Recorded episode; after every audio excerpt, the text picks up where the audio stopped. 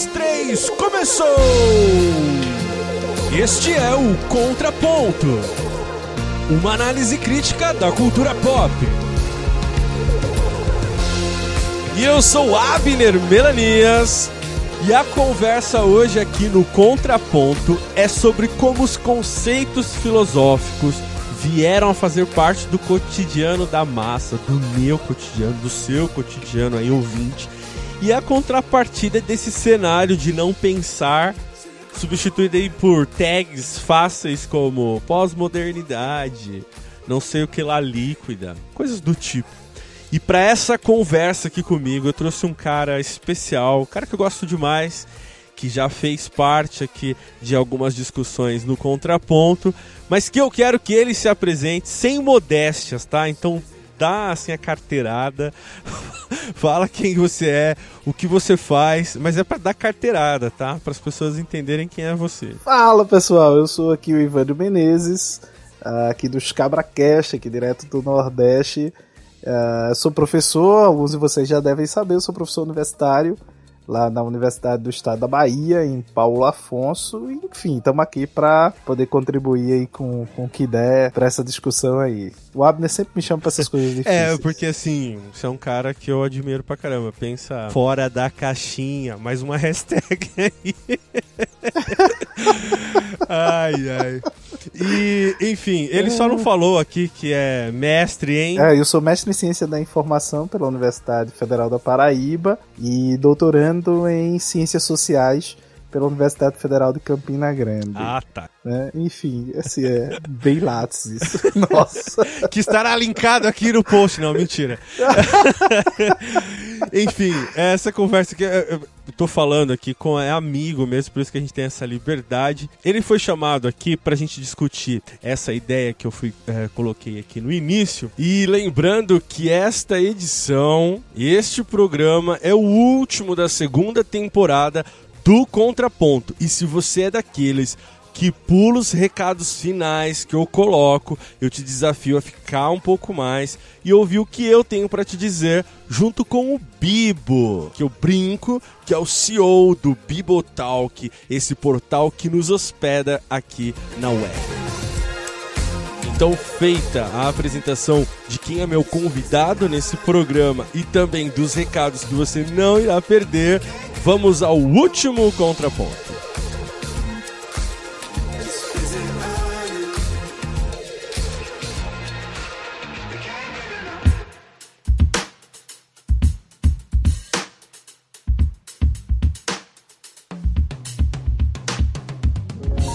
Ivandro, é o seguinte, a ideia então desse programa teve início ali em meados de setembro do ano passado. Enfim, para quem não sabe, ouvinte do Contraponto não sabe, a produção do Contraponto é, foi feita no final do, do ano passado, né? Então a gente está em 2017 foi feita ali em 2016, foi quando a Isto É fez uma matéria, matéria. Eles fazem a cabeça dos jovens, que trouxe ali o Clóvis de Barros Filho, o Leandro Carnal e o Mário Sérgio Cortella como os expoentes desses caras, né, que fazem então a cabeça dos jovens.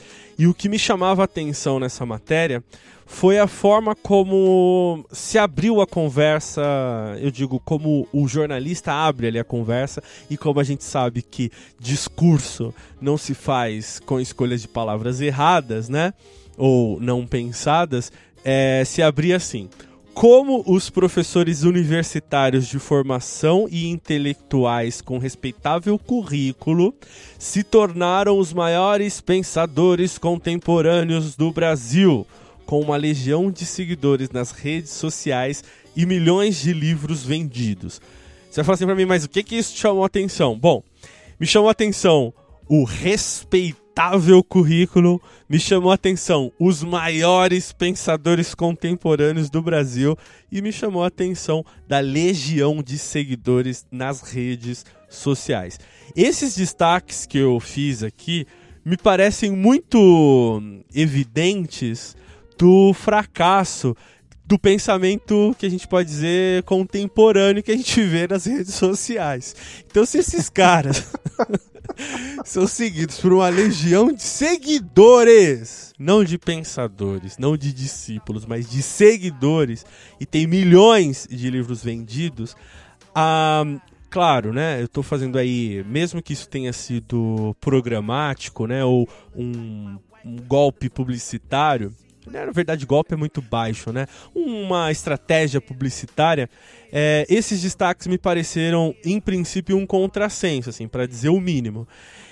Então, antes da gente falar detidamente sobre esse ponto que estará na pauta, eu vou voltar, eu prometo que a gente volta para falar desses intelectuais num momento da nossa conversa aqui. Mas eu acho importante, Vandro, que a gente defina algumas coisas só para mostrar as bases de onde a gente está partindo para as considerações que a gente vai fazer, tá? Então, a primeira coisa é esse termo, né, da filosofia pop.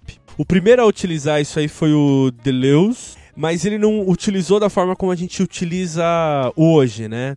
Então, é, seria aí uma expressão para nomear as relações entre arte e filosofia, que era o que interessava ali a crítica do Deleuze. Inclusive, ele é, fez uso dela para condenar essas relações e a concepção de uma filosofia pensada a partir das fronteiras com as artes, né? É, sobretudo a literatura e a poesia. Enfim. É, isso é fazendo um breve resumo do que, que é esse termo filosofia pop. Mas para nossa conversa aqui, Vandro, eu acho importante a gente só falar o que, que é cultura pop. É, é uma parada que eu faço questão de falar, porque durante as nossas conversas aqui no Contraponto, é, alguns ouvintes, eu já recebi também e-mails sobre isso, de ah, o que, que você, quando você fala produto pop, o que, que você quer dizer com isso? Quando você fala cultura pop, você está dizendo o quê? Porque muito se confundiu é, cultura pop com é, super-heróis, com filmes fantásticos, né? É, ultimamente, né, uh, você tem uma abrangência dessa cultura pop com vários recortes, né, com várias fatias, não mais como era antes, você falava, sei lá, 15 anos atrás, ah, eu gosto de cultura pop. É, imediatamente se colocaria em você um rótulo, né, você é nerd, e, obviamente, você teria que gostar necessariamente de Star Trek, você teria que ouvir e ver é, determinados tipos de gêneros tal. Só que, por exemplo, eu fiz um ensaio uh, chamado O Sagrado e o Profano na Cultura Pop, aqui pela BT Books, que está também é, disponível para download grátis, em que eu discuto algumas coisas em relação ao termo cultura pop. É claro que eu estou ali mais detido na questão do sagrado e o profano dentro do, do recorte maior da cultura pop, mas em algum momento eu vou falar sobre os contornos mercadológicos da cultura pop uh, ah, para para fazer com que não seja essa coisa simplesmente de entendê-la como ah, é uma coisa fácil para se comunicar com as massas, né? Eu acho que vai um pouco além disso. Então, para entender aí um pouco mais sobre o que é cultura pop, te indico aí para baixar é, gratuitamente. Você vai entender um pouquinho do que eu penso que é a questão da cultura pop. E aí eu trouxe o Ivandro aqui, que agora eu vou colocar ele na conversa depois desse monólogo aqui, é, para ele dizer um pouquinho para a gente o que, que ele pensa então o que é filosofia e como é que ela dialoga, né? Se é que dialoga ou se é que é usada pela cultura pop. Ivandro, desculpa o monólogo, cara. Eu acho que precisava só pra gente estabelecer algumas coisas aqui para partir a conversa, tá? Muito bom, cara. Muito bom mesmo. Assim, é, tentando aí parte dessa, dessa questão das definições, né?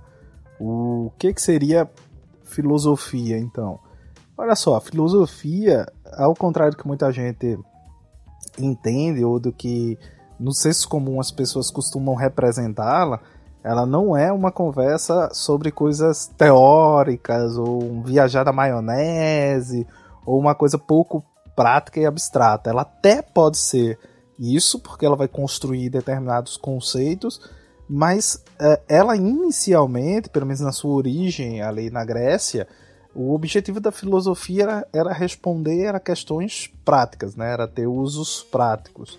Desde a maneira como me portar, desde é, pensar como é que funciona todas as coisas. Então a filosofia ela sempre teve esse mix, ela sempre teve muito voltada para a significação daquilo que está à nossa volta, daquilo é, que a gente chamaria de realidade. Né? A própria realidade ela só adquire um sentido a partir de um pensamento filosófico, né? A partir de um, de um da aplicação de uma determinada filosofia que aí vai lhe trazer sentido, que vai lhe trazer um certo impacto. Então acho que é pensar é, um pouco essas estruturas de existência, de significado, como é que as coisas elas acabam tendo é, essas implicações, né? Então filosofia eu acho que ela é necessária nas nossas vidas a um nível às vezes hard ou não, mas ela acaba sendo necessária ou a gente acaba se utilizando disso para que a gente possa conceituar e significar as coisas através das quais, por exemplo, nós nos movemos e agimos dentro do mundo e dentro de si, né? Então você só vai tendo essa compreensão a partir dessas construções e conceitos filosóficos, né? Mesmo a religião, que alguém pode dizer, ah, mas a religião eu tomo isso aqui como uma forma de pensar tal. Se você já toma isso como uma forma de pensar e ali está cheio de significados, sentidos e conceitos, isso pressupõe necessariamente a construção de uma dada filosofia. Né? Você pode depois questionar as ações que os homens têm, e aí vai ser o trabalho da sociologia e não da filosofia, mas de um modo geral, a filosofia eu acho que ela tem essa, essa proposta de fazer com que você pense é, e que você repense e que você signifique o sentido que determinadas coisas passam a ter. Né? O, enfim, acho que ela, ela se pauta um pouco por aí. Obviamente que a cultura e os produtos culturais de um modo geral, eles vão conter traços desse pensamento filosófico, muitas vezes diluído, né? mas uh, eles vão estar tá lá e vão estar tá contidos nisso, e muitas vezes propondo a você exatamente sair desse lugar comum e repensar é, essas estruturas, né? Na minha cabeça, por exemplo, vem agora, assim, muito claro, de forma muito impactante, o Matrix, seja lá qualquer dos três filmes, você vai ter muito ali uma série de escolas filosóficas, de pensamentos filosóficos são postos ali, são colocados ali para você criar aquela realidade, para você criar aquele, aquele todo o contexto daquele filme e que vai girando em torno disso e fazendo com que você questione a própria realidade. Né? O Matrix nada mais é nada menos do que isso, né? Então vai me lembrar diversas filosofias ali uh, que vão ter, uh, vão ter muitos conceitos ali que você poderia abordar a partir de prismas e de pensamentos filosóficos muito diversos, né? Então acho que, que acaba tendo isso. Não sei se, se isso que a gente chamaria hoje de filosofia pop, também não sei se é o momento, né? Ele vai ter muito a ver, pelo menos no Brasil, aí, com esses pensadores que o Abner citou de cara. Eu acho que ele vai ter muito a ver com essa retomada desse sentido que eu expliquei agora da filosofia, né? De trazer a filosofia, de trazer o pensamento filosófico para um aspecto prático da nossa realidade, de como nós nos comportamos e como nós nos portamos. Quando você vê, por exemplo, o Portela, o Clóvis de Barros, o próprio Pondé, que não é citado na matéria, o, o, o Karnal, você vai perceber que as falas deles são sempre muito voltadas a esse sentido prático, né? esse sentido é, de uma filosofia que tenta se voltar para uma praxis, para uma prática, enfim. Uh, e aí a questão de como eles se tornaram pop, eu acho que isso fica mais para frente na discussão, né? É, tem uma, uma coisa que é importante pensar, assim, que é esse termo filosofia pop, né, que eu disse ali no começo utilizado pelo Deleuze, depois ah, alguns outros teóricos já vão começar a bater nesse termo ou ampliá-los, né? É, tem a ver com uma, uma talvez uma reconciliação de trazer é, esse pensamento é, filosófico, nos, nos, termos que o Ivandro colocou, para uma discussão mais próximas das, é, das temáticas e dos eixos pelo qual uma sociedade tá, ou, está hoje é, trabalhando. Então, a gente tem hoje é, o pensamento político, né, dual, é, dualista, é, ou, ou dicotômico, né, para alguns. É, então, trabalha, trabalhar essas, esses eixos, essas temáticas num, numa, numa proximidade desses conceitos já trabalhados no passado para uma aplicabilidade prática, eu acho que tem, eu penso que tem a ver com a nossa discussão sim, inclusive porque é, é, tem essa coisa de tra trabalhar a, a disserção do político, a competição dos egos, é, essa a gente ouve aí direto, né, um, ou lê direto, né, algumas matérias sobre líder da banda X condena a pornografia e uma enxurrada de pessoas indo atrás para entender o porquê que ele está dizendo isso. Então, é colocar no centro de uma discussão popular um conceito filosófico, né, um conceito já trabalhado anteriormente por grandes é, é, teóricos de maneira é, bruta, até né, acadêmica, mas por uma linguagem até um pouco mais próxima da massa. Você acha que se nesse processo de trazer do complexo para a massa, se esse conceito não se perde ou não se dilui, e aí passa a ser ressignificado por aquilo que ele não é.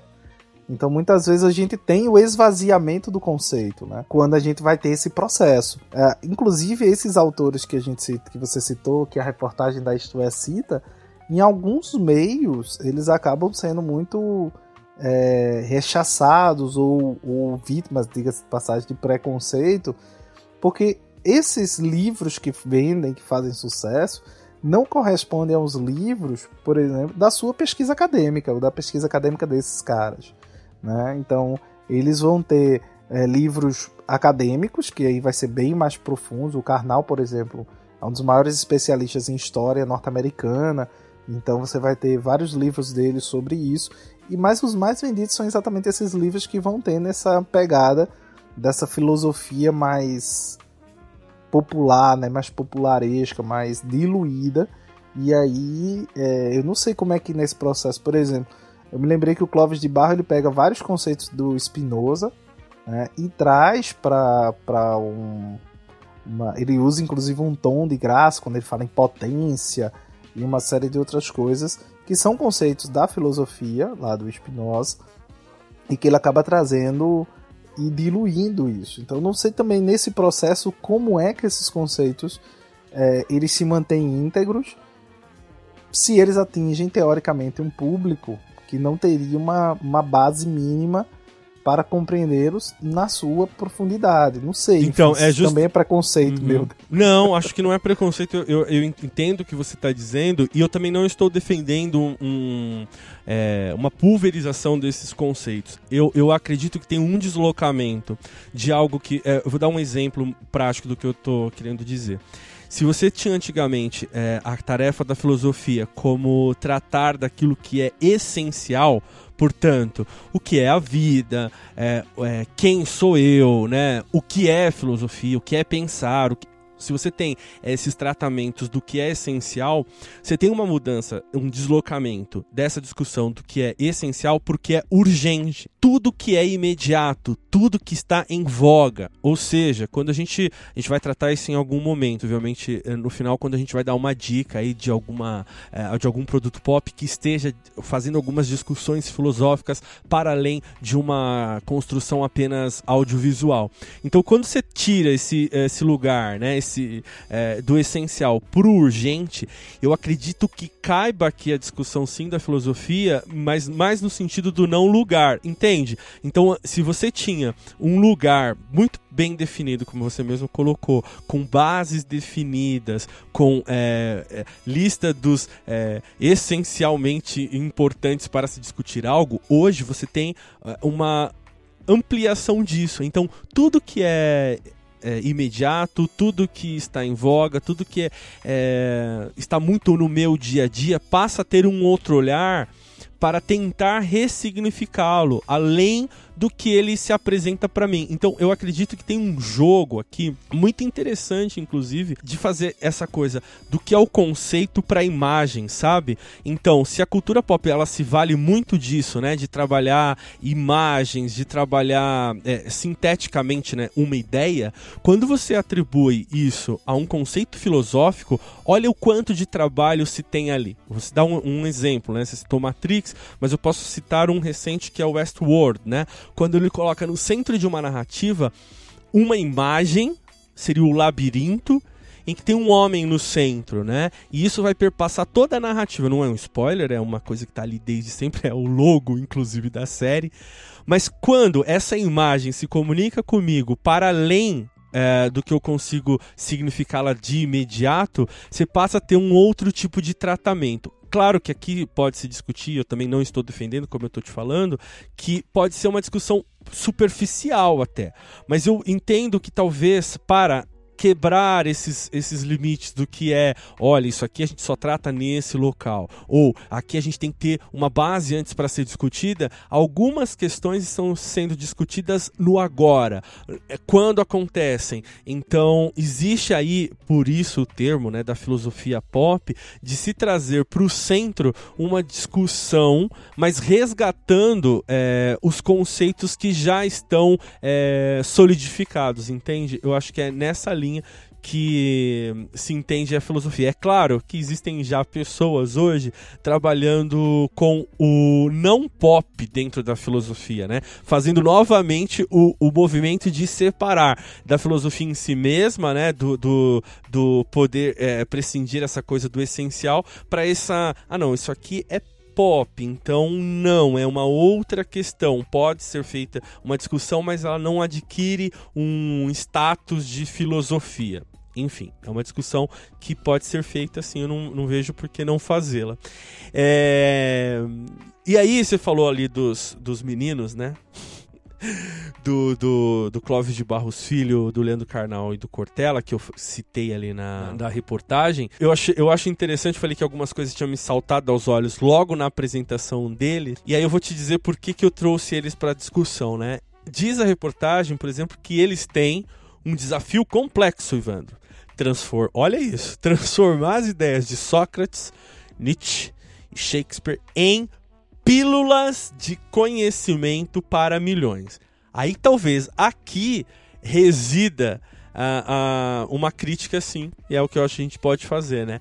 De que em que momento uma discussão grande proposta por Nietzsche pode ser colocada numa pílula ou num vídeo de 5 minutos, cara eu acho que essa pode ser a discussão. E não a discussão anterior que eu acho que você é, falou, né? Do tipo, ah, é, será que é ou será que não é, né? Dentro de tudo isso, o meu problema, né? Eu vou expor primeiro o que eu penso em relação a esses filósofos modernos.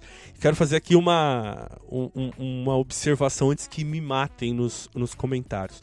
Eu não estou em momento, de, em momento algum desmerecendo essas figuras, elas têm a sua importância, elas, é, o próprio Ivandro falou, são pesquisadores, a reportagem é, traz ali o currículo deles, né? não só a reportagem, se você for atrás, você vai descobrir isso facilmente. Então, quem sou eu para discutir a biografia de um cara desses? O meu ponto mesmo, quem leva né, os seguidores a pensar logo teria discípulos. Só que não é o caso. Você tem nessas figuras guerreiros, né? A figura, ao invés de discípulos, ou seja, aquele que segue, aquele que discute, aquele que amplia discussões, aquele que vai investigar os conceitos e os pressupostos. Hoje você tem uma guerrilha, talvez porque realmente aquela palavra legião no começo de seguidores nas redes sociais tenha muito significado, elas não foram escolhidas à toa, né? Enfim, uh, o meu ponto, se por um lado é, o mais interessante da filosofia clássica era você ter discípulos que disseminavam, é, questionavam, discendiam, criavam outras teorias. Hoje você tem um, uh, um seguir é, na base da guerrilha, né? Do que o que esse cara está falando é a verdade. Portanto, e aí, Ivandro? Como é que se transforma um compêndio de Nietzsche em pílula? Como é que faz isso? Me explica. Olha, eu acho assim, são. É, e é bom também, deixa eu só fazer essa pequena ressalva.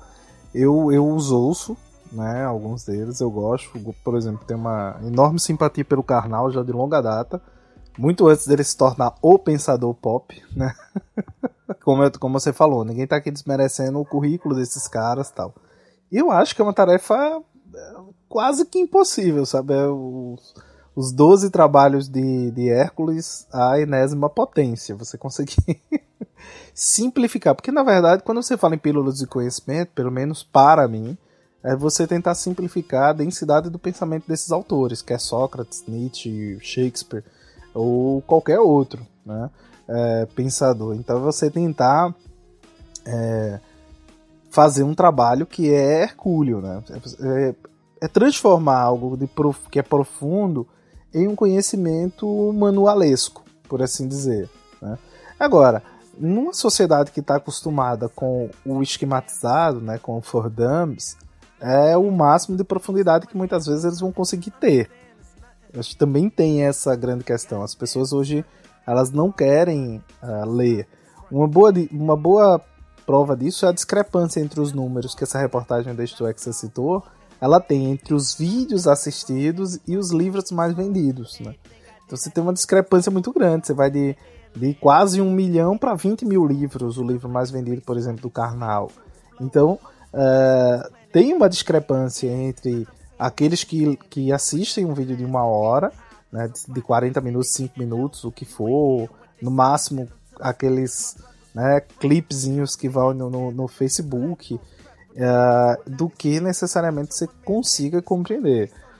Não sei, algum, alguns amigos meus, a gente falando, é, que são amigos da filosofia mesmo, assim, uh, eles falam, eles são, se dividem muito. Alguns, por exemplo, falam que acha bacana, porque pelo menos as pessoas estão pensando, alguma coisa que não foi proposta pela Valesca Popozuda, e uh, outros falam que, por exemplo, é, é horrível exatamente por conta dessa diluição mesmo, desse, dessa minimização uh, dessas ideias ou desses pensamentos para que você tenha uh, e que você traga isso. Acho que o Cortella tem uma frase nessa, nessa reportagem que você cita, que eu acho bem interessante, que ele diz assim, olha, a gente está querendo, ah, de uma certa maneira, abalar as nossas certezas cristalizadas, né? Então, eu não, eu não sei se necessariamente eles conseguem isso, porque eu não sei se as pessoas estão aptas a contestar o seu próprio senso comum. Porque muitas vezes o que a filosofia ela acaba trabalhando, seja ela pop ou não, e é o que a, a filosofia nos propõe, é repensar categorias do comum, do cotidiano. Né? Então, é repensar, inclusive, a nossa perspectiva e a nossa maneira de enxergar determinadas realidades, de enxergar determinados fins, e, e, a gente se inserir e se colocar dentro disso. E o que eu vejo muitas pessoas que seguem é, esses e outros pensadores fazerem é exatamente não se colocar nisso é se colocar dentro daquela velha categoria de, de pensamento científico que é, ele se coloca como um terceiro imparcial da história e aí ele aponta milhares de dedos para todas as pessoas que estão à volta dele usando essas pílulas de conhecimento. Então é como se essas pílulas de conhecimento elas não servem para mim, mas elas só servem para é, apontar o outro. Eu acho que um pensador nenhum pensador contemporâneo eu vi que isso aconteceu tanto quanto Bauman, né? Ah, então, vamos, de... chegamos nele. é, o conceito, por exemplo, de liquidez do Bauman, de modernidade líquida, de amores líquidos, que é um conceito que todo mundo gosta muito, enfim.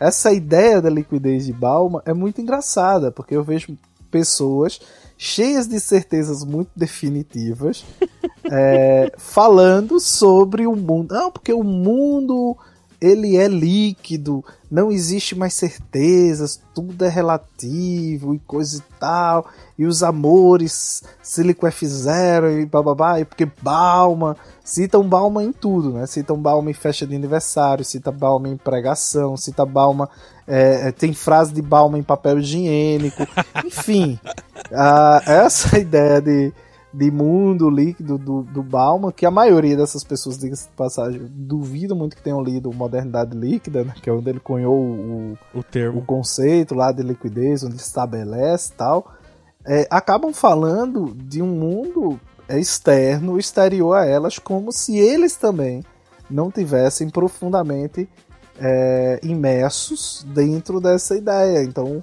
quando você vai ver o Balmo, o Balmo diz, ninguém escapa. Isso é um mundo que a gente vive. Não, não tem como você fugir disso. Essa é a nossa modernidade. Então você não tem nenhum reduto que seja sólido, né? Tudo se fez. Então, às vezes, você usa um pensador desse uh, e aí, enfim, de forma completamente distorcida. Uh, falou do Nietzsche, e se você me permite, eu vou contar aqui uma, uma coisa que eu participei de um evento. É, houve um evento, isso na universidade, hein? E aí, nesse evento, a gente estava falando sobre a situação política do país, né? sobre os panoramas, é, da, da, questão do, da Lava Jato, estava na época no início, é, as possibilidades de impeachment, não sei o que. Então a gente fez um evento avaliando a partir de olhares multidisciplinares, então a gente chamou pessoas de áreas diferentes, cientista político, um professor de direito penal, é, para que a gente falasse sobre isso. E tinha um cara lá que ele quis, que quis participar e de repente o cara me solta uma dessas assim. Ele fala: "Não, como diria Nietzsche, esse cara, esse cara, leia-se Sérgio Moro, ele só quer ser o super-homem.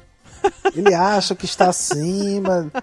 Enfim, ele associou o super-homem de Nietzsche uhum. ao super-homem do, dos quadrinhos, do, dos filmes, enfim aí, por isso que eu acho que. que e aí, o minha, meu temor, e aí dando esse exemplo bem escancarado, de como certos conceitos desses autores eles podem passar despercebidos quando eles são colocados uhum. dentro de, de pílulas de conhecimento, porque muitas vezes você vai ter o cara que quer a pílula de conhecimento, mas ele não leu a bula para entender é, como é que essa pílula funciona, entendeu? Uhum. Então essa é a grande questão. Mas eu acho que é um efeito colateral que a gente precisa entender se ele é aceitável ou se ele não é aceitável. É, eu acho interessante que a, a discussão que se faz em filosofia pop é colocar justamente, né, em relação constante à filosofia com a não filosofia. Então, quando a gente é, determina isso é uma discussão a ser feita, isso não é uma discussão a ser feita, ou isso pode ser discutido nessas bases, isso não pode ser discutido nessa base, é assim que os diferentes saberes eles se interferem, eles repercutem, é, eles repercutem é ótimo, né? Repercutem, é, ressoam, enfim. É, tem uma a, a Marcia Tiburi, que é uma filósofa, que ela só não está nesse time porque talvez ela tenha aparecido um pouco antes, né? E o, e o fôlego é, para estar nesse panteão midiático requer um esforço que talvez ela não queira, né? Ela é muito dedicada. É uma, é uma filósofa é, brasileira que eu gosto demais, assim. Os livros, os posicionamentos são sempre muito. É, agregadores, né? E ela diz que quando falamos em filosofia, o importante é mais entender, obviamente é novamente aqui um mais do mesmo, mas é entender o caminho, né? E não simplesmente o conteúdo da filosofia clássica, né? É a partir daqui para onde vamos, por que estamos indo nesse caminho e não por outro, as decisões que a gente toma a partir daí. É, aí eu lembro, o Ivandro, que por exemplo nessa discussão de, de Bauman, cara, eu mesmo já eu, eu eu vi uma coisa que me apavorou, assim. É, tinha uma, um convite na minha timeline para uma live ou um curso chamado Adoração Líquida. Faz como, cara? Adoração líquida, cara. É, é dentro do que você acabou de dizer mesmo, assim. Você pega um, um um conceito que o cara tá falando de uma coisa e é realmente ou não foi entendido ou se massificou tanto, eh, tanto né, um termo que ele vai perdendo ou ele vai sendo aplicando, eh, vai sendo aplicado de outras maneiras.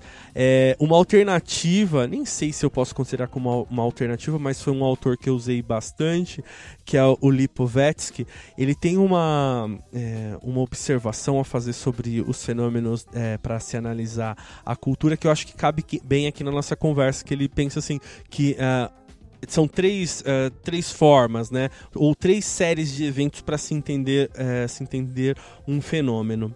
O primeiro ele tem a ver então com a dimensão é, econômica da cultura, que deixa de ser mar marginal e passa a centralidade. E aí talvez responda, é, Ivandro, aquela pergunta que você fez sobre o descompasso entre os milhões de seguidores e os poucos mil vendidos dos livros, né? Tem uma questão muito clara aí, me parece, que há uma questão de acessibilidade envolvida, há uma questão é, de, de, de, cultura mesmo, nesse sentido de consumo de livros, que pode ser visto aqui, é, realmente, você tem razão no descompasso, mas que talvez tenha outras formas de se entender isso, né? Uma segunda coisa que o Lipovetsky fala é que no momento em que o capitalismo absorve é, uma esfera de algo que está acontecendo é, culturalmente, há uma demolição das fronteiras simbólicas que hierarquizavam a tal da alta ou baixa cultura, né? Então, quando você traz esses caras para tomar café Cana Maria Braga, a gente não tá mais falando de uma, de uma discussão Verdade. filosófica acadêmica, né? Você tá falando de como a senhorinha lá é, vai fazer o bolo dela pensando em que ela tá numa, numa é, num momento da história em que ela não ela precisa centrar-se mais, é, não demandar é, conforme a, o tempo está exigindo mais dela. Eu tô falando isso porque eu vi, cara, isso eu, eu assisti essa. A, não é nem palestra, né? Essa conversa eu mesmo, vi, dele orientando. Vi rapidamente. É. então, assim, é, é, parece. A gente pode tratar isso de uma maneira é, simples, mas eu acho que tem uma coisa aí muito interessante. E a última, o terceiro ponto ali do Lipovetsky, né, que ele fala que a, a comercialização exponencial de um produto cultural está cada vez mais politizada, conflituosa e trágica. E aqui eu quero te trazer por uma conversa, porque eu sei que é um dos assuntos aí que você é, sabe, pesquisa tal, que é a partir desse, dessa ideia né, de que essa comercialização exponencial de um produto, e nesse caso o produto não é a filosofia que eles estão é, fazendo, produzindo, mas é eles, enquanto a criação aí desse, deles serem celebridades, né? O quanto disso se politiza é, entra em, em, discussões conflituosas e trágicas, entendendo que esses caras não têm mais discípulos, eles têm seguidores, ele tem guerrilha. Então eu tô para deixar ainda é, essa, essa minha pergunta para você com um exemplo, o quanto que Karnal não apanhou recentemente por conta de seu posicionamento político, né? Ou não posicionamento. Então eu queria que você é, é, refletisse um pouco comigo essa, é, essa questão que eu te fiz, só retomando ela aqui na, na conversa, é quando esses caras é, passam a é, comercializar não só mais o que eles produzem, mas eles, né? Eles estão sendo é a imagem dele que está lá na minha TV, não é o livro que ele produziu e muito menos o pensamento dele ou do Nietzsche. É ele. Então, o quanto essa imagem, enquanto essa discussão da, né, de filosofia pop, vai servir de combustível para inflamar lados, por exemplo, políticos? É porque você, primeiro, eu acho que uma coisa que você pontuou aí é, você acaba se tornando uma mercadoria. Não só aquilo que você oferta, né, o, o, conhecimento em si, mas você em si se torna a mercadoria, propriamente dita, né? Então eu acho que aí, como toda mercadoria, você passa a ser. As pessoas acham que passam a ter posse de você. Elas acham, entendem que você é propriedade delas. E essa relação é uma relação que é muito confusa. Né? É uma relação que é, que é muito difícil e discrepante para que as pessoas consigam é, dissociar. Elas, elas passam não mais a dissociar as ideias que aquele sujeito professa, o conhecimento que ele passa a ter, dos atos ou das ações da sua própria vida. Então, se eu vou a um restaurante, tiro foto com o juiz que é celebrado pela direita, aí chove gente decepcionada com você tal, porque até então você também ofertou posicionamentos que eram enxergados antes pelo, por aqueles que estavam à direita como sendo posicionamentos de esquerda. Dá um exemplo para não fugir do Karnal. Quando o Karnal vai ao Jornal da Cultura e está lá num debate junto com o, o Pondé, e aí ele vai e defende, uh, por exemplo, de forma contrária ao Escola Sem Partido, chove gente para falar, por exemplo, em que ele traiu, que ele é isso, que ele é aquilo outro. O mesmo se deu quando ele foi pro Roda Viva, não sei se você lembra.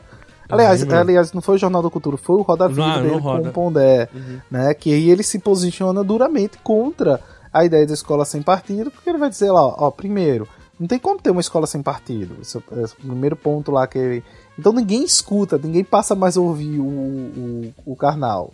Eles pararam de ouvir o Karnal quando ele disse: Eu sou contra a escola sem partido. E aí já passaram a politizar a fala do Karnal.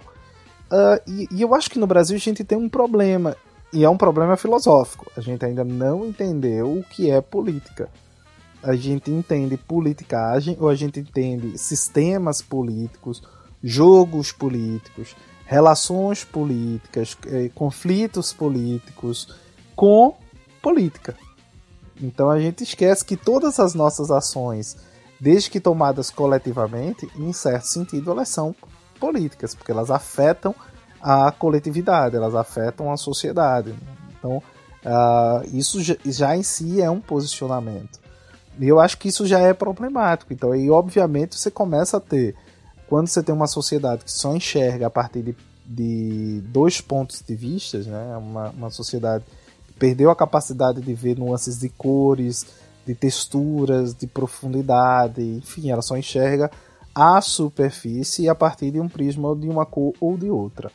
Né? Então, essa, esse problema é, ele sempre vai ser um problema para que você interprete qualquer outra categoria, do, de seja lá o que for. Ou que você entenda as posturas daquele sujeito, e aí realmente é um sujeito que se tornou é, celebridade, né? Não sei, como você citou. E aí tudo que ele faz passa a ser visto como qualquer outra celebridade. Então eu preciso tirar do, do meu Instagram, das minhas redes sociais, a foto que eu postei com o Sérgio Moro jantando. É só um absurdo.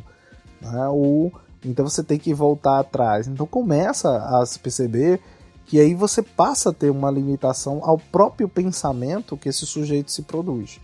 Por isso que eu acho é interessante quando você noticia são os grandes pensadores contemporâneos do Brasil. Que pena, porque eles são uhum. pensadores que estão dizendo o que as pessoas querem ouvir, porque eles estão se beneficiando financeiramente daquilo que as pessoas estão ouvindo a partir deles. Então, que pena, porque esses pensadores não são pensadores livres. Uh, você vai ter uma diferença muito grande entre um filósofo como esse e um filósofo como Nietzsche, por exemplo, que dizia as coisas que não agradavam a ninguém né? E que, que correria o sério risco, se tivesse hoje, de levar um tiro, de morrer, de ser rechaçado. Única e exclusivamente que ele começou a contestar é, certas categorias e aí criar toda uma filosofia em cima daquilo. Né? Uh, e então uh, você passa a ter um complicador quando o cara vai lá e diz assim, olha, uh, todas as virtudes que você que o cristianismo te ensinou, elas são fraquezas. Elas não são virtudes, elas são defeitos. Então esse negócio de caridade, de amor ao próximo, isso tudo é defeito. Você tem que amar a si mesmo. E não a ninguém mais, entendeu? Então quando você passa a partir dessas, dessa, desse cara que fala isso, ele desagrada, obviamente, uma multidão. Esse cara tem uma liberdade de pensamento. Não dizendo que ser livre ou ter um pensamento livre é um pensamento que desagrada mas é um pensamento que não está comprometido com outras categorias que não seja o pensamento. Claro, é, você vai ser influenciado por ideologias, você vai ser influenciado, influenciado por posturas políticas, sem dúvida. O Carl Schmitt é um dos grandes pensadores é, alemães né, do, do século XX, pelo menos na área de, de ciência política, de direito tal, e era nazista ao extremo. Né? Então, assim, você pode ter ideias que estão comprometidas com um outro sistema de ideias políticas, de uma doutrina religiosa. Claro, o, o, o é um bom exemplo disso. O cara é filósofo e é cristão, mas tem produzido um pensamento. Agora, na maioria das vezes, e essa é talvez a grande dificuldade que eu, que eu tenho, e antes que alguém me acuse de, de querer elitizar a coisa, eu não quero elitizar as, as coisas eu acho que é difícil, e é isso que eu tô falando, eu acho que é difícil você encontrar, e aí vou usar a mesma expressão que você usou, tá? Em pílulas de conhecimento, o conhecimento em si. Então é uma coisa que é muito diluída, entendeu? E você não consegue aprofundar certas categorias, e aí você toma o resumo como sendo a verdade, como sendo a obra inteira. Esse para mim é o grande problema. Eu acho que esses pensadores e o fato deles terem esse alcance, ele é interessantíssimo quando eles permitem que pessoas que jamais pensariam naquelas questões, que pessoas que jamais ouviram falar naqueles pensadores, eles tenham a curiosidade e busquem conhecê-los. Então, quando você vê o Karnal falando, por exemplo, do Shakespeare, né, que não é um filósofo em si, mas, enfim, é, Shakespeare é uma coisa que está acima dos filósofos, uh, você vai vendo ali, ele fala aquilo com domínio e com profundidade, e traz implicações práticas do que as peças do Shakespeare trariam para nós, um Hamlet, por exemplo. Mas se isso não gera no sujeito a vontade de ir, pelo menos na internet, né, num desses sites que tem livros, baixar e ler o Hamlet, eu não sei se você vai alcançar alguma coisa a partir desse processo. O que eu percebo é que as pessoas estão procurando gurus e que esses gurus talvez eles tenham mudado de configuração. Então o fato de eu ter uma ojeriza à, à religião, muitas vezes, faz com que eu busque em pensadores que trazem uma, uma perspectiva secularizada, né, uma perspectiva alheia a essa coisa de uma verdade definitiva, a, faça com que eu procure nesses sujeitos esses gurus. Talvez esse fenômeno que você que, que a gente esteja percebendo, de você passar a ter seguidores e não é, discípulos. Você não tem pessoas que processam aquilo que eles, que eles falam. Você tem pessoas que vão aderir àquilo a partir de uma perspectiva que eles passam a ter. Obviamente que com toda essa polarização e como eles tratam sempre de questões urgentes, eles deixaram muito as discussões mais abstratas.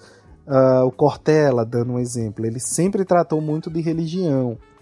Então ele sai muito dessa discussão abstrata e aí começa a falar sobre política e começa a falar sobre essa conjuntura do Brasil. O Karnal faz a mesma coisa, o Pondé faz a mesma coisa. E eu acho que o Pondé ele acaba se aproveitando, talvez essa não seja a melhor palavra, então se você tiver uma palavra melhor, é, deleta o meu aproveitando e coloca outra, né? Desse, desse espaço vazio é, que, que a direita no Brasil sentia e ele oportunamente o ocupa. Por que, que você tinha? Você tinha o Bolsonaro do pensamento, que é o Olavo de Carvalho, e de repente aparece o Pondé, que é uma figura mais moderna, mais ponderada. né? Trocadilho infame. É, mais ponderada, enfim, mais polida naquilo que ele vai falando. E aí ele pega outros pensadores de fora, né? O, o enfim, eu acho que Pondé ultimamente repete um desses pensadores especificamente, não vou citar o nome do infame. E aí ele vai traz isso bonitinho, adapta a realidade brasileira e você começa a ter um posicionamento político. Ah, então, vamos lá, eu preciso achar o meu filósofo de estimação. Ah, eu sou de direita, então vou para Pondé. É, eu já vi Pondé em evento, inclusive cristão, tá lá. Fulaninho de tal teólogo, Beltraninho de tal, e Pondé. É, pra a gente ter ideia do nível de inserção desses caras, né? Eles entraram em, em áreas que antes eram muito fechadas. E aí você, de outro lado, você passa a ter o Karnal, por exemplo. Ele passa a ser um, um símbolo do centro, da esquerda tal. Por isso que acaba você tendo essas afetações políticas também em relação a isso. E isso acaba comprometendo, a meu ver, a maneira como esses caras se postam, a maneira como eles passam a pensar, eles começam a voltar atrás em coisas que disseram, eles começam a deletar certas coisas e, consequentemente, passam a ter um, uma barreira muito maior ao seu pensamento ou à forma como eles pensavam e mesmo a maneira como eles vão, passam a se posicionar, né? Então eu acho que esse é o grande, é, o grande problema de virar celebridade. É que você acaba perdendo um pouco da liberdade daquilo que você faz. É bom que a gente faça um paralelo, sabe, Abner, para as pessoas entenderem uhum. que isso não acontece só com esses pensadores. Isso acontece com músicos. Sim. Então ah, você não quer, você não quer o disco novo, você quer a releitura do disco que fez sucesso.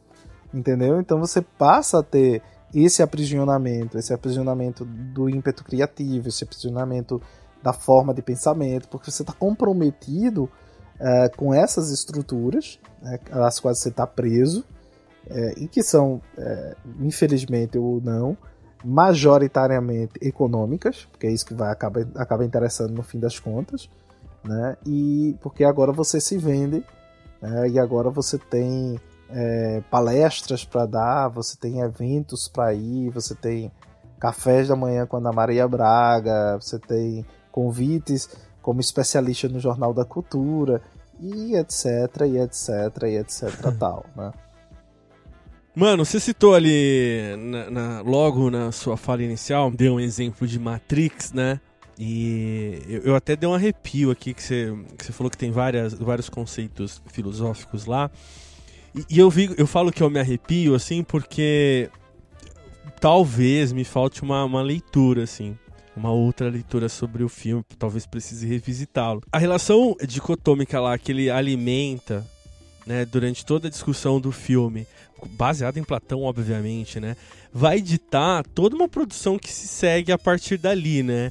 É, claro, é, bebendo do, do antigo, da tal da jornada do herói e tal, mas eu fico muito assim apreensível que mesmo ele, é, mesmo as irmãs, né, Wachowski lá, é, trabalhando alguns outros conceitos, inclusive é, já expandindo para uma questão de espiritualidade, ainda assim é, o Ocidente, de forma geral, consegue fazer apenas uma leitura e olha, cristãos também. Então só vem uma forma de ver o filme.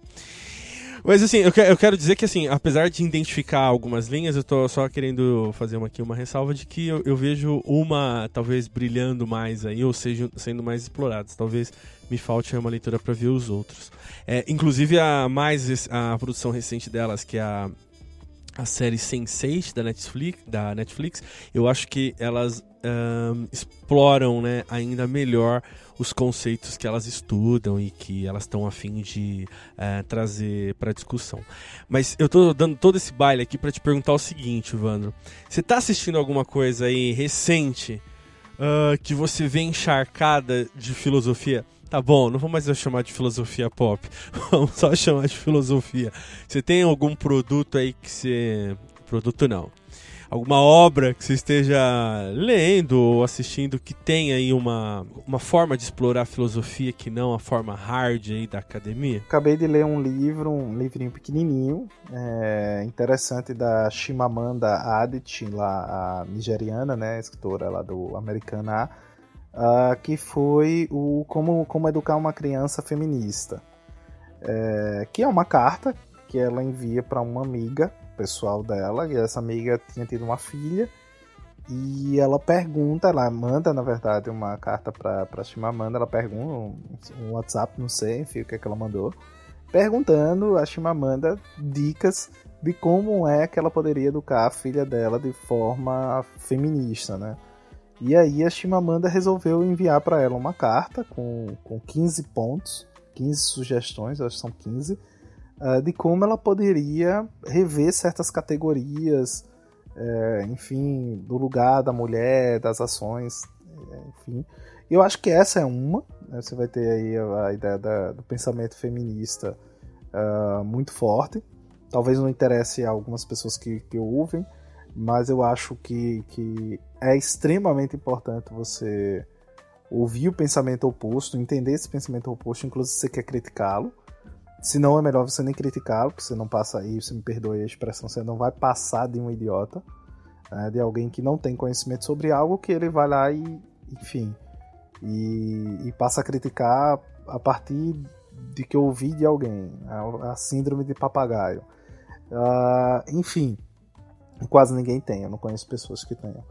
Uh, e então esse livro eu acho que ele, que ele, ele foi interessante, mas ele acho que ele é muito escancarado nesse sentido, assim, dizer, ó, isso aqui é o pensamento tal, e aí você vai lá e lê. Não, obviamente vai ter coisas que você concorda, vai ter coisas que você não concorda, e mas eu acho que, que o grande o grande lance é você compreender e você nesse processo você se colocar, né? Você se se repensar também. Pelo menos eu fiz e busquei tentar fazer esse exercício, né? Uh, eu, eu, acho que eu tenho, como eu estou muito imerso na sociologia ultimamente, eu não sei se seriam conceitos filosóficos ou, ou sociológicos, mas enfim, não vamos separar essas fronteiras aqui. Teria isso. Uh, tem uma série que eu já assisto um tempo, que é o The Path. Não sei se. Eu acho que você também deve ter visto. Vi, já. vi a primeira temporada inteira, uh, ainda não consegui ver a segunda. Muito boa também. É, então né? eu tenho acompanhado The Path, e aí ele, ele também faz uma série de, de, de discussões, mas aí mais dentro do, do campo religioso, e aí religioso como um todo. Uh, ele faz um pouco desse recorte, então você tem alguns questionamentos que eu acho que são interessantes. Assisti alguns filmes, né? Assisti um filme agora recente chamado About Ray, uh, que eu gostei muito, que é sobre uma, uma menina transexual e como a família lida com isso, enfim. Tinha algumas dessas questões. Uh, vi um filme do Netflix maravilhoso, cara, chamado A Descoberta. Não sei se você já chegou a ver. The Discover. The Discover. Muito bom. Muito bom também. E aí, ah, o The Discover eu acho que tem, tem muitos conceitos filosóficos ali também. Posso estar enganado. E eu acho que a, que a coisa que ele menos trata é sobre vida após a morte. A coisa que ele mais trata é sobre exatamente o sentido, o significado da vida, né? Eu não sei se você conseguiu enxergar dessa maneira, né? Mas eu, eu percebo muito esse questionamento, essa, essa grande base central. Eu, eu diria sim, né, que tem essa discussão essencial, mas eu, eu até brincando com um amigo sobre o The Discovery, eu, eu, eu diria que é um tratado de niilismo, cara, porque é, o, que, o que nos resta? Mesmo que sejam inventadas é, formas de você é, prolongar sua existência, ainda assim, né? As questões essenciais, como você está acabando de colocar, elas sempre virão, né? Porque o que nós temos, nós não temos, né? É, é, enfim, mas é, acho que é uma discussão que a gente pode prolongar textualmente, inclusive. Eu, eu achei, assim, o filme fantástico, exatamente porque ele, ele propõe você sair um pouco desses, desses lugares comuns que a gente está muito... Uh, como eu diria, que a gente está muito acostumado, né, a estar... Tá e o que é engraçado é que as pessoas elas começam a. a no, no, enfim, eu acho que se eu falar isso vai dar um spoiler, não sei. É, eu acho melhor não. Não, eu acho que tá na, na sinopse, né? As pessoas começam a se matar. Ah, não, isso é, isso é o. Exatamente a partir uhum. da descoberta, né? Uhum. Então. É, isso que é, uma, que é uma coisa que é engraçada, assim, no, no de você pensar. Né? Que a partir do momento que, teoricamente, você passa a ter uma certeza de algo uh, que, com a qual você sempre conviveu, uhum. uma ideia com a qual você sempre conviveu, você acha que aí sim agora você tá apto a encerrar essa vida para ir para uma outra. Então, mas foi por isso, desculpa te interromper, mas foi por isso que eu falei do, do niilismo, né? Que é essa vontade sim, que sim, se nega sim. aos valor superior, mas é, na vontade de negar você aniquila a vida. Exato, exato. que é muito louco, enfim. Desculpa, cara, Exato. te interromper, que eu fiquei empolgado Não, aqui. Fantástico, eu, eu, eu gostei da, da interrupção. É, é, sabe uma coisa que eu tenho pensado ultimamente, assim? Que, que as próprias obras que a gente vai vendo, elas estão diluindo o número de ideias e de camadas que elas colocam ali.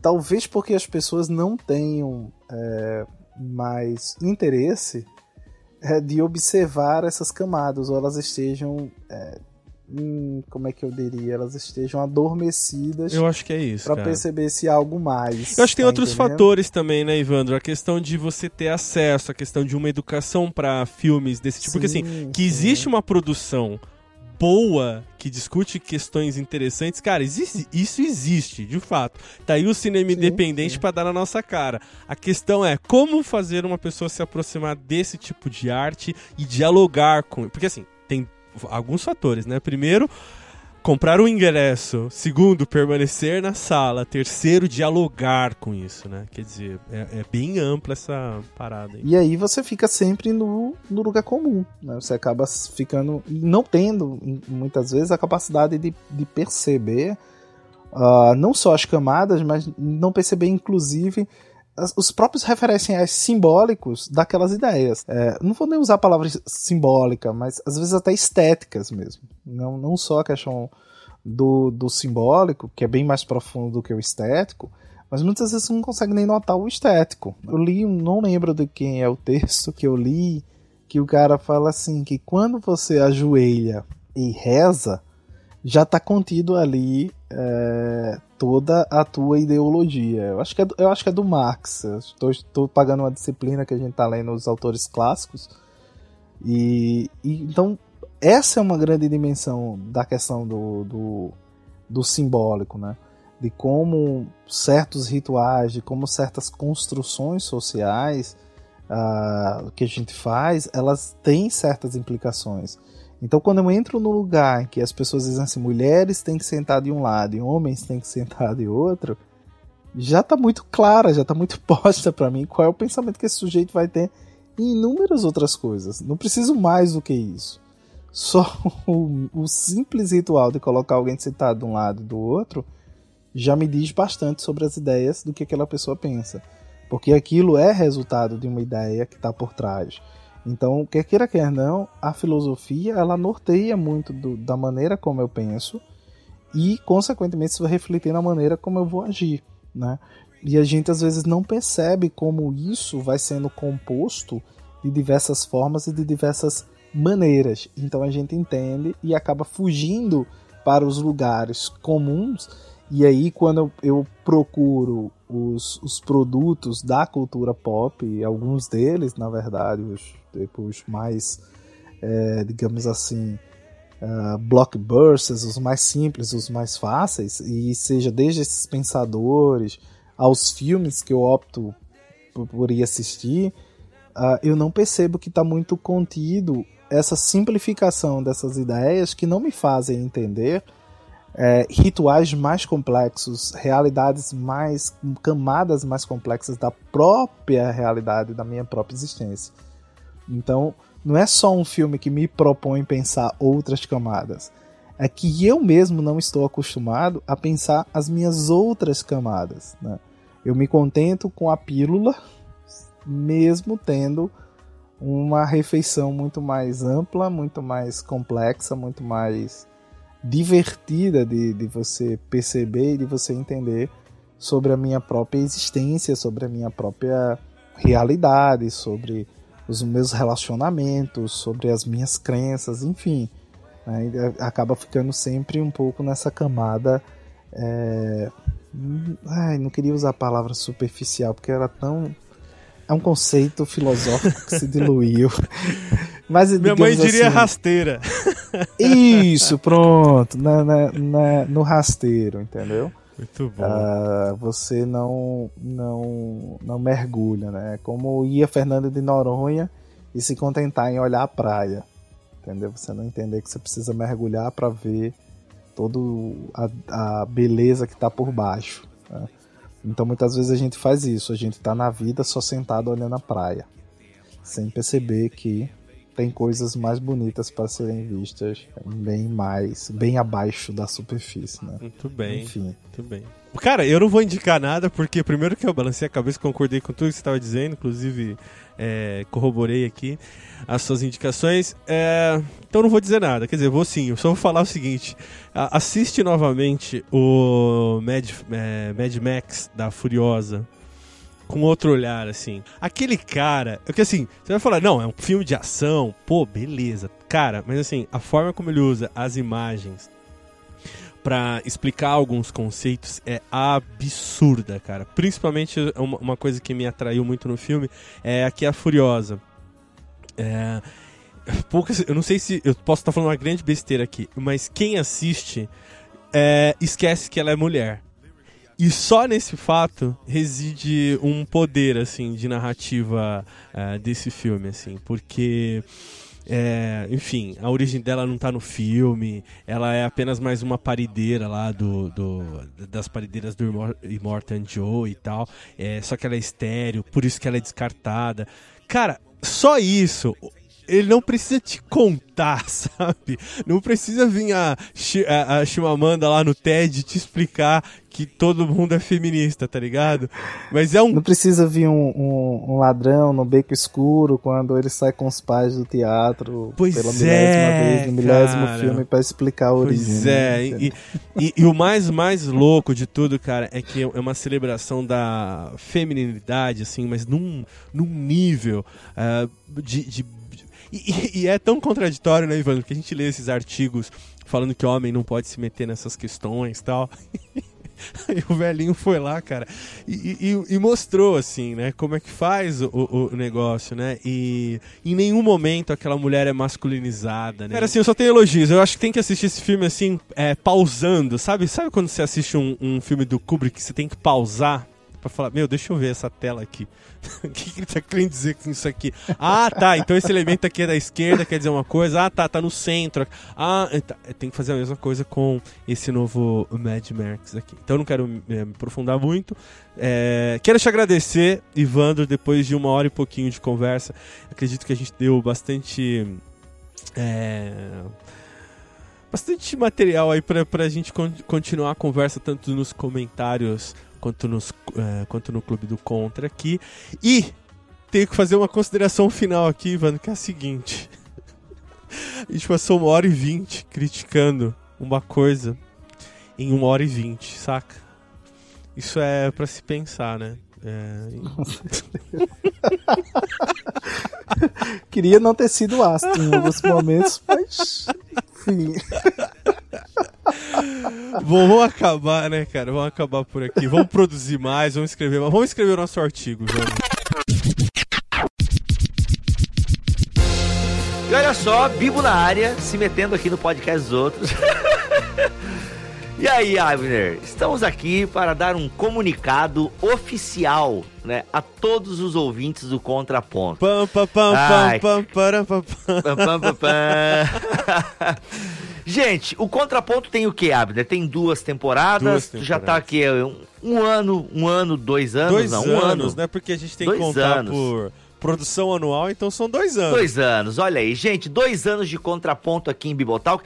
Ah, eu não vou ficar fazendo voltas e voltas. Gente, é assim, o contraponto vai, vai sair da sala e vai vai, vai deixar a luz acesa, pelo menos. eu não sei fazer. Eu achei que você ia falar, vai entrar pro armário. É, não, não, não, não, não. É, não, gente, é o seguinte, o Contraponto já tem dois anos aqui na Casa do Bibotal. Quando nós fizemos o convite ao Abner, Abner, vem pra cá, vem pra cá, vem pra cá. Eu não sei imitar. Por que, que todo mundo acha que sabe imitar, né, cara? Mas eu realmente não sei. Desculpa por isso, ouvintes. Mas a gente, cara, faz o que tu quer aí, ó, entendeu? Ó, tu gosta disso aí, faz o que tu quer, a casa é sua. E o Abner ficou aí dois anos produzindo conteúdo. É, e, gente, produzir conteúdo pra internet demanda tempo, dedicação, esforço. Demanda. E assim, e se o cara é chato e perfeccionista, é pior ainda, tá? E o Abner é esse cara, é, é um cara... sou desses. e aí, gente, o que acontece? Abner, eu não vou falar aqui, mas explica para nós aí por que que explica. essa temporada do Contraponto é, por enquanto, vamos dizer, a última, né? É a é. última temporada do Contraponto.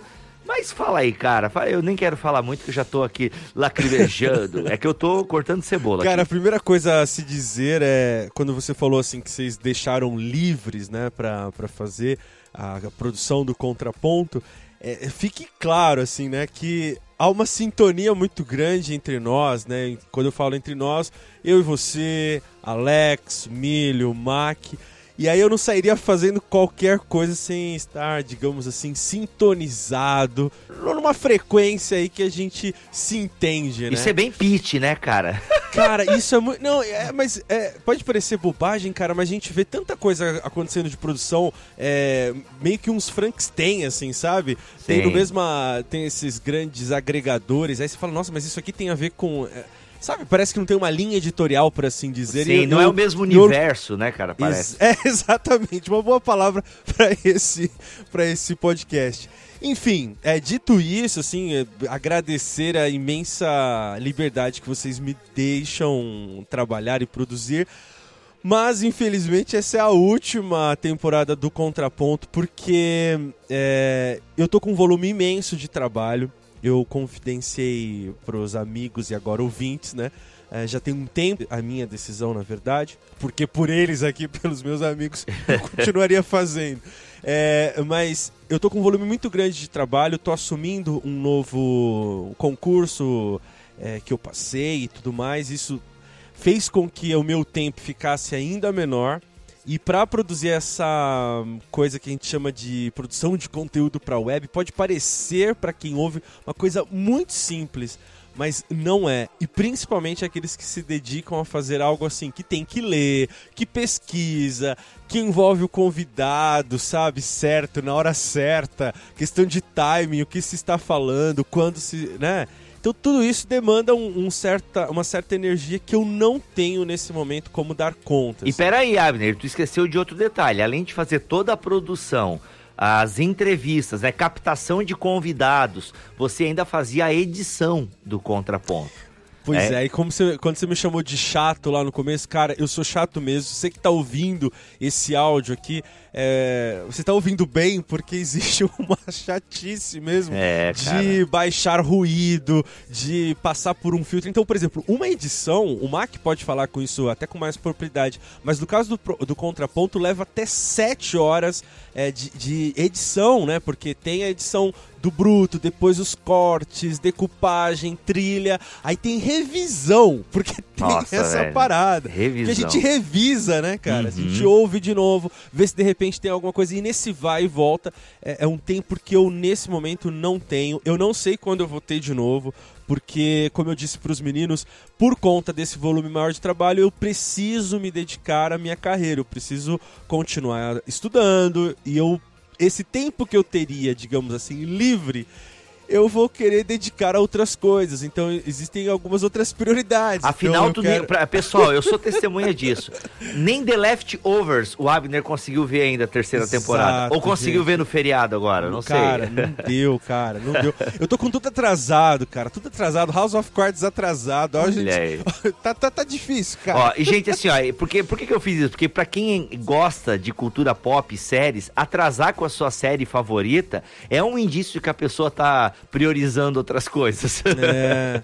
e, e, e, fica maluco isso, né? Por exemplo, como é que você produz um podcast que se dedica a criticar a cultura pop sem estar mergulhado nisso? Cara, é impossível, assim, não, não, não dá mesmo. Uhum. Então, é, esse é o ponto, né? Não tem como eu continuar fazendo isso, então eu preciso desse tempo não é nem para me organizar, porque eu não posso. Eu já falei isso pros meninos, falo aqui pros ouvintes, dá um prazo, né? De falar, olha, daqui a um ano. Não, não tem como. Nesse momento não tem. Eu preciso me organizar primeiro. E é isso. Então esse, essa nossa conversa aqui, da mesma forma que foi ali o início né, do contraponto, da gente conversando, explicando para os ouvintes o que, que era essa ideia, o que, que a gente queria fazer. E é, esse áudio é um áudio de despedida. Sim. Mas não é de despedida, é um até breve, digamos assim. Olha, é, aí agora deu até uma palpitação aqui, rapaz. não, mas é verdade, cara. Infelizmente, chega uma hora, né? O Abner já passou dos 30, né, Abner? Cara. Precisa é, dar rumo bastante. na vida.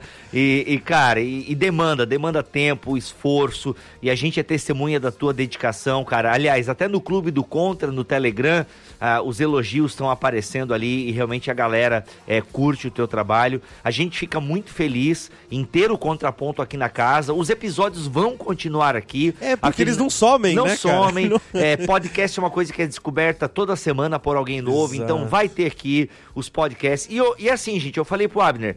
É, porque o Abner falou, ô oh, galera, o, o, o nome é de vocês, façam o que vocês quiserem, se quiserem colocar outra pessoa para fazer o contraponto e tal.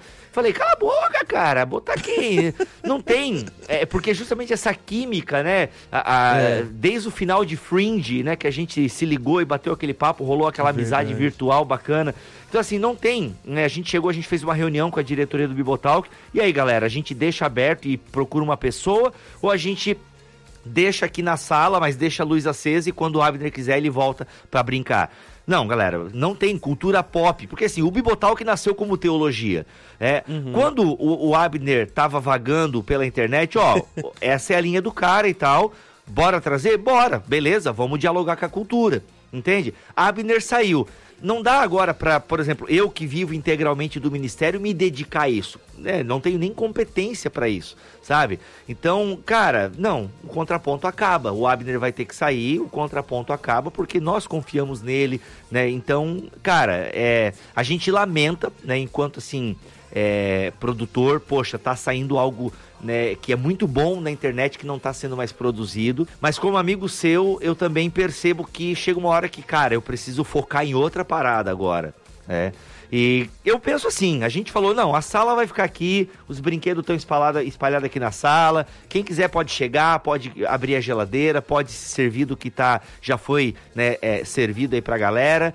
Mas um dia o, o, o Masterchef aí dessa, dessa, dessa cumilança que volta e faz de novo aí pratos maravilhosos pra gente ouvir. Então, cara, Deus abençoe nessa tua nova jornada. Amém. Sabe, eu sei que são projetos que você tem pela frente, família, coisa arada e tal, e que tudo caminhe bem, para que um dia Amém. você, opa, eu tô, eu tô afim, porque sabe, gente, eu vou, eu vou contar um negócio para vocês que eu não contei nem pro Abner. Eu, eu, eu consigo assim visualizar o meu WhatsApp, vu, vu, e eu abri o meu WhatsApp e o Abner. E de repente, assim, isso daqui é uns seis meses, tá, galera? E eu leio assim, ó, e o Abner, pô, Bibo, tava pensando aqui, cara, pô, eu li um negócio aqui e falei com um amigo meu, tô pensando em gravar um contraponto. E eu só vou falar assim, ó, vem, entende? E aí, pô, pode surgir um contraponto aí aleatório, um por ano, entendeu? Mas Abner não abandona a gente, cara. Ai, cara, que bom, mano, que bom. É, cara, é sério, eu não, eu não posso dizer outra coisa a não ser que eu sou grato, cara. Por vocês acreditarem no que eu faço aqui e pelos ouvintes, cara. Putz, é difícil, assim, cara, mas o- a quantidade de elogio de gente, fala- sabe, falando, pô, isso aqui é legal. Eu tô. Olha, pra. Eu nem te contei isso, eu vou contar aqui, aí eu acabo espalhando pra todo mundo. Cara, tem um grupo de estudo, se não me engano, em Brasília, que usa os áudios do Contraponto, cara. Olha só que, Olha que aí, louco, que velho. da hora, mano. Te- Dá medo! Como assim? Não, não usa. Mas é bacana, velho. Imagina, os caras ali eh, botam pra ouvir, cada um ouve, depois faz uma discussão posterior. Caramba, eu nem sabia disso. E aí o cara me vem, me surpreende com uma notícia dessa. Então são os contornos da- das coisas que a gente produz e que a gente não tem noção de. fogem do nosso controle, porque a gente tem alguém, né, que a gente chama de Deus, que controla tudo e sabe o que é melhor pra gente. Amém, né? amém. Muito bom. É isso? É isso, meu amigo. Tamo É junto. isso. Tamo junto. É nóis. Então é 3, 2, 1. Acabou.